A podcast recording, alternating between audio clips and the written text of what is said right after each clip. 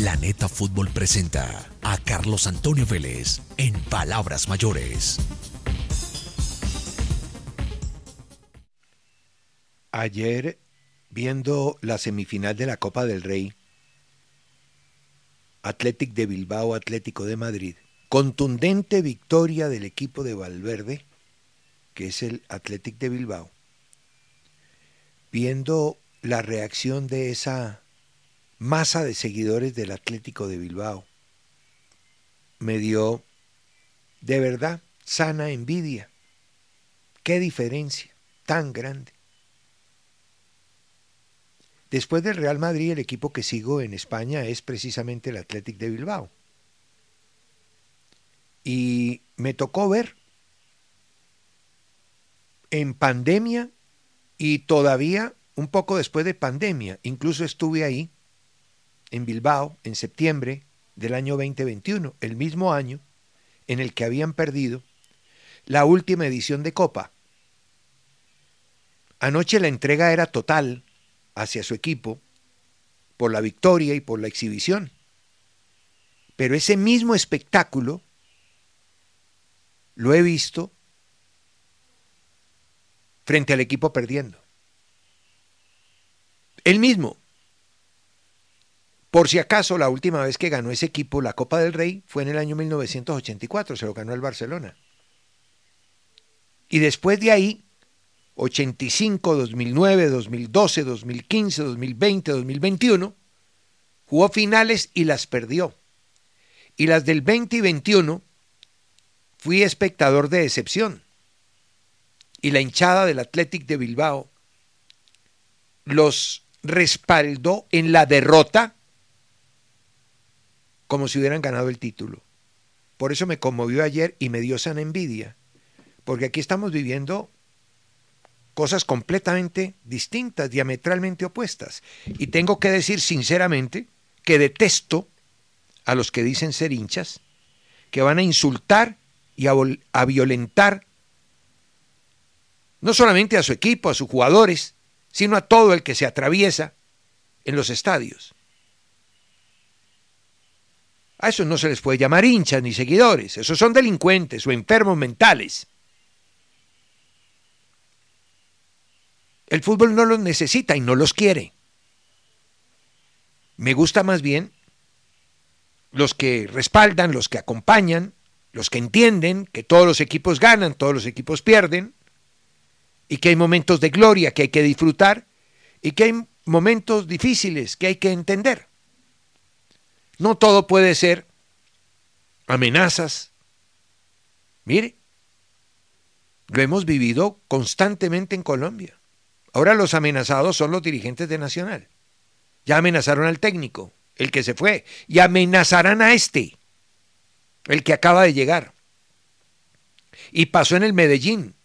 Y tuvo que ayer, en vez de hablar de fútbol, el profe Arias, felicitar a los hinchas que van a disfrutar del espectáculo.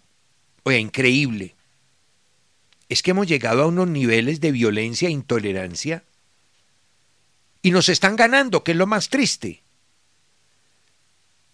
Son más los buenos que van a los estadios, pero su inercia y a veces el dejarse llevar por esas hordas delincuenciales contribuyen indirectamente a que estos subnormales reinen. La verdad, ayer sentí envidia sana. Envidia sana. Seguramente nuestro fútbol sería mucho más grande cuando entendamos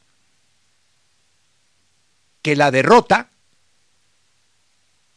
es una opción, el empate es otra y la victoria es otra. Tengo que felicitar a don Lorenzo. Sí, no, no, no, estoy bien de salud. Tengo que felicitarlo. Porque ha admitido, y quizá esa es una de sus virtudes, yo no voy a decir pocas, pero una de sus virtudes, en cuanto al manejo de selección se refiere, como, como persona debe tener muchas virtudes, No, pero es que yo no vengo aquí a hacer juzgamientos personales. Vengo a hacer observaciones, comentarios, análisis de hechos, actividades que tienen que ver con unas personas que están en el fútbol. Si no estuvieran en el fútbol, no hablaría de ellas.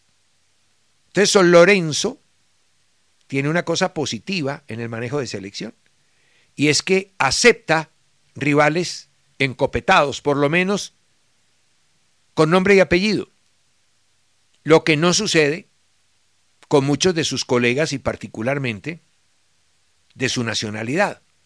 En la era Peckerman nos llenamos de partidos chimbos contra Kuwait, El Salvador, ese tipo de equipos, Bahrein, en fin, con tal de exhibir invictos, invictos pegados con babas. Si miramos los rivales que van a tener las selecciones nacionales en la próxima fecha FIFA de marzo, Colombia es de los equipos sudamericanos con Brasil que mejores rivales va a tener. Los demás se tapan. Por ejemplo, el campeón del mundo, el flamante campeón del mundo, desde el año 2019 no juega contra un equipo de envergadura, un amistoso. En el 2019 jugó contra Alemania y después del Mundial contra ninguno. Y sus rivales para marzo son El Salvador y Costa Rica. El mejor equipo de estas clasificatorias, que es Uruguay, tiene confirmado como rival al País Vasco pues me imagino que es una selección entre Real Sociedad, Osasuna de Pamplona, Athletic de Bilbao. Me imagino. Selección del País Vasco. Eso no existe. Se le cayó el amistoso contra Marruecos y no tiene otro rival. Brasil. Brasil, sí. Brasil va a jugar contra Inglaterra en Wembley y en Santiago Bernabéu contra España esos se parecen a lo nuestro. España, rival de quilates de categoría, y Rumania, que no es gran cosa, pero es más que el País Vasco y más que casi todos los que tienen como adversarios los demás países sudamericanos. Por ejemplo, Ecuador jugará contra Guatemala y como se cayó Perú se quiso caer, no quiso jugar contra Italia, llegó Fossati y salió corriendo. Dijo, no, no, no, Italia no, Italia no. Entonces le cae Italia, eh, Italia a Ecuador. Tiene uno bueno de dos. Porque Rumania sí es más que Guatemala, más exigente que Guatemala. Chile enfrentará a Albania, Albania, Albania y luego Francia. Bueno, tienen uno bueno, otro malo. Colombia tiene uno bueno y el otro aceptable. Brasil, los dos los tiene buenos. Paraguay, jugará ante Rusia. Venezuela, también Italia y Guatemala. Perú, Nicaragua y República Dominicana. Y Bolivia ante Argelia y Andorra. Andorra no existe. Bueno, sí existe, paraíso fiscal. Sale uno de Barcelona, sube, va para Francia, llega a Andorra. No existe.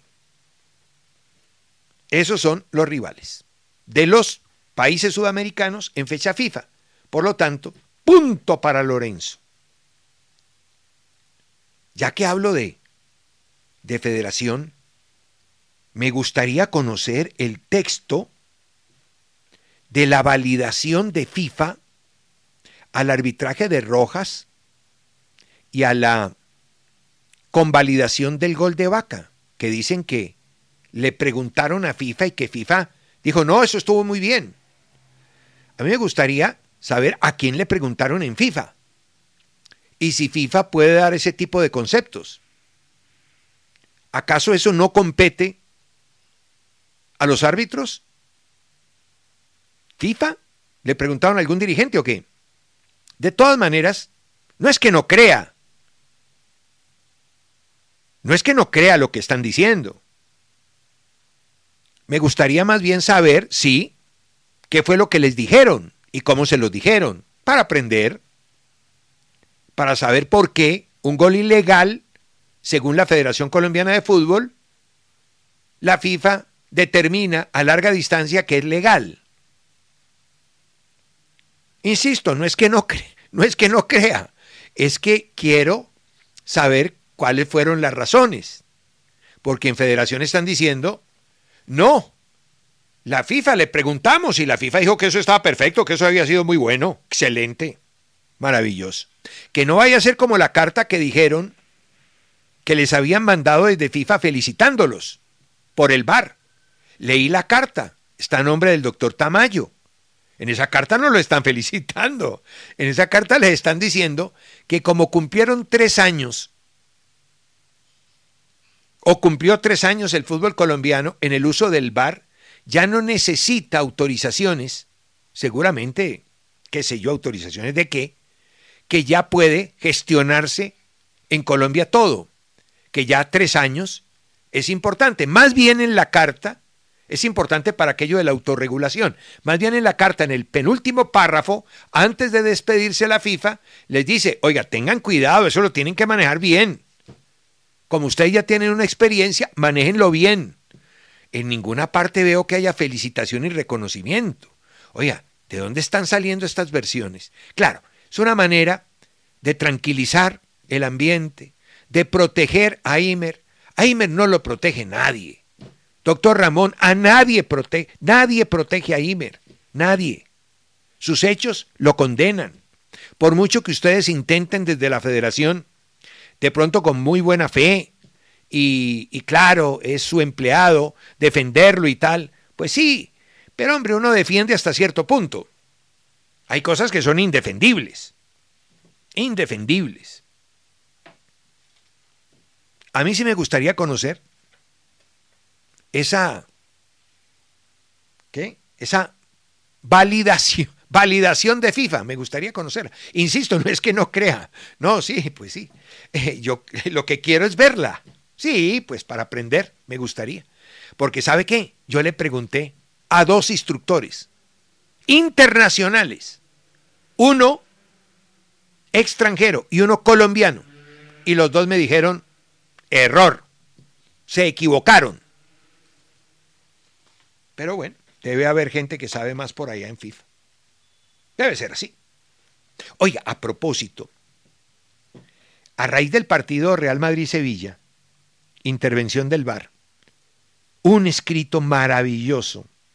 Bueno, siempre escribe muy bien, a mí me gusta mucho leerlo. No habla de táctica y tal, pero pero escribe cosas sensatas. Santiago Segurola, ENAS. Esto fue del el martes 27 de febrero. La columna titula El magisterio de Modric y la ridiculez arbitral. Y voy a leer el apartado que compete, que tiene que ver con esto del VAR. Dice, el Real Madrid-Sevilla fue uno más de los innumerables partidos mediatizados por el carácter invasivo del VAR y sus consecuencias. Una de ellas, la más visible al menos, es la entronización de los árbitros como los nuevos divos del fútbol. De un tiempo a esta parte, los partidos son una simple excusa para promocionar su influencia, su poder y sus despropósitos, hasta el punto de variar el eje central de la narrativa del fútbol, de cuyo foco se empiezan a desprender los actores de toda la vida, los jugadores a la cabeza. Las estrellas actuales son los árbitros y el sistema que les agranda y les vuelve cada vez más vanidosos, entrometidos y desesperantes. A diferencia de este fútbol, de reglas cambiantes, tecnología intrusiva y perplejidad en los aficionados, de un juego que camina desconcertado hacia no sabe dónde, en nombre de una supuesta modernización que solo nos depara esperpentos como el, como el del domingo en el Bernabéu, Luca Modric representa el modelo contrario el del jugador que propone lo mejor del fútbol, sabiduría, consistencia y belleza. Sí, se volvieron los ejes del espectáculo, papel protagónico. Bueno, les cuento que mañana se van a reunir los popes. Son ocho muñecos. Esos ocho muñecos hacen parte de la IFAB, antes International Board. Estos son los que manejan las leyes del fútbol. Mañana, 2 de marzo, se van a reunir. Y les voy a contar qué es lo que piensan hacer. Mamita linda. La IFAB está compuesta por las cuatro asociaciones de fútbol británicas, Inglaterra, Escocia, Gales e Irlanda del Norte. Tienen un voto cada una. Y la FIFA, las 207 asociaciones, con cuatro votos. Son cuatro de 207 más esos cuatro. ¿Por qué esos cuatro? Porque esos cuatro son los inventores del juego. Entonces, históricamente, les han dado el poder Son los custodios de la mezquita. Son los que cuidan la piedra de Abraham para efectos... Bueno, estoy haciendo una comparación con los musulmanes, con la religión musulmana. Estos señores hacen parte de ese... El Papa y compañía. Son los vigilantes que exista y se mantenga la tradición en materia futbolera.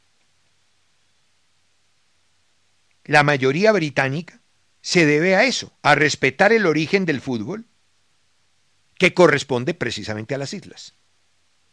Muy bien, ¿de qué van a hablar mañana estos amigos? Primer paso, Oiga, esto mañana lo podrían adoptar. De acá en adelante, solamente podrá hablar con el árbitro el capitán. Cualquier protesta será castigada con tarjeta amarilla. Y ahí es cuando se va a debatir lo de la tarjeta azul. Para todos los demás que hablen. Cambiarle la amarilla por un azul. Solamente el capitán será el interlocutor con el árbitro. Van a tocar mañana las expulsiones temporales. A mí eso no me gusta, la verdad, porque podría manipular. Sí, manipula muchas cosas. El body cam se está probando y no se descarta que los árbitros a partir del 30 de junio lleven una cámara que grabe todo lo que sucede a su alrededor. ¿Vieron anoche cómo Domínguez tenía una cámara ahí? Claro, después saca un documental La Comebol de cómo el presidente saluda a todos los campeones de Fluminense. Pues bien, esa cámara va a grabar todo lo que digan los jugadores y hagan los jugadores en la cancha y todo lo que pase para proteger al árbitro. Comunicación inmediata. Las decisiones del VAR podrán ser comunicadas de inmediato a todo el estadio, que era lo que se tenía previsto para anoche. En el partido, Fluminense Liga pero no hubo necesidad porque el VAR no intervino. Así como en el Mundial de Clubes, eso quedará institucionalizado a partir del 30 de junio. Pérdidas de tiempo. Atenti fioravanti. La IFAB quiere simplificar la reducción de las reglas del juego, que sean más sencillas, pero además quiere que la norma de los seis segundos para los guardametas, que ha pasado a la historia, se recupere, para que los arqueros no se demoren más de seis segundos con la pelota y darle celeridad al juego, evitar pérdidas de tiempo e interrupciones. Y el protocolo VAR, reitero, va a sufrir cambios. En los últimos meses se han repetido estudios en las distintas áreas de manejo de FIFA. Se quiere simplificar la redacción de las reglas para que éstas sean más sencillas y hasta el bar las entienda. Eso se va a decidir mañana. O sea que mañana será un día muy importante para nuevos cambios. John Arias. A mí me encantaría tener un muñeco como este. Permanentemente en selección. No jugando a pucho, Lorenzo. Ya tenemos dos. Díaz, dije que con cuatro, con cuatro como Lucho Díaz, ya Arias se suma, son dos.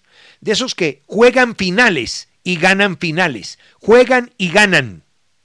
No que se cuelgan una medalla y tienen una hoja de vida llena de títulos que no jugaron, que nunca jugaron, porque no hicieron parte de las finales. Estos muñecos sí ganan finales. Necesitamos ese tipo de jugadores para ganar títulos con selección. Necesitamos dos más, tres más. Los encontraremos, como Aries y como Lucho. Yo no sé, por ahora no. Promedio de edad de Fluminense 32.8. De Liga Deportiva 27.8. Los enredó Liga. Les hizo un trabajo defensivo notable, equipo aplastado, hundido, con muy poco espacio. Y lo que hablamos ayer de estilo y ADN. Ayer Fluminense tuvo que, sobre su idea base, hacer otra cosa, porque ni le permitieron el juego, el inicio de juego corto para invitar al rival, ni tampoco le permitieron la presión en la salida del contrario, porque el contrario hizo un partido para que no hicieran eso. Entonces se acomodó. El camaleónico, el que maneja múltiples registros, es el campeón de hoy. Claro, los enredó casi 70 minutos ese equipo ecuatoriano. Es que también es cierto que este es un equipo muy mayor. Fabio 43, Melo 40, Marcelo 35, Ganso 34, Cano 36, Santos 34, Samuel Javier 33. Y un reciclaje notable, ¿no? Marcelo, Felipe Melo, Marlon, Ganso, Keno, jugadores que ya terminaron en Europa y vinieron para acá. Ese es el fútbol brasileño. Yo por eso quiero que Arias se vaya a Europa. Porque, pues imagínense, Liga de Quito los complicó 70 minutos. Quiero que se vaya a Europa. Ese es un jugador ya para irse a Europa. Tiene 26 años. Ha jugado contando partidos en Fluminense, Colombia, Santa Fe, América, Sub-23 Patriotas y Llaneros, 292 partidos con 47 goles y 39 asistencias. Anoche el partido era muy confuso, muy enredado, pero John se sabe parar muy bien en la cancha. Jugó por derecha, por izquierda, por el medio, múltiple registro de ataque, posicional y funcional. El centro de la derecha lo encuentra libre por, por, el segundo palo, ellos basculan mal y lo dejan libre a él. Y el cabezazo, él no es un jugador alto, pero no necesitó de altura porque no tenía oposición, pero sí de dirección. Le da la dirección correcta a la pelota. Y el cobro de pena máxima, primero con un carácter poco usual en el jugador colombiano, porque le dijo Marcelo, Marcelo la agarró para cobrar. No, no, no, no, no, voy a cobrar yo. Y se la quitó a Marcelo, que tiene 30 títulos. Ayer completó el título 31 y que es pues una vedette, una ley, ese sí es una leyenda. Le quitó la pelota, Marcelo se la dio y él ¡tac! con movimientos así raros antes de cobrar, pero la ejecución impecable, primorosa. Ángulo superior derecho es un arquero largote, Domínguez mide casi dos metros. Allá se la puso arriba. Los dos goles, pero eso es lo de menos.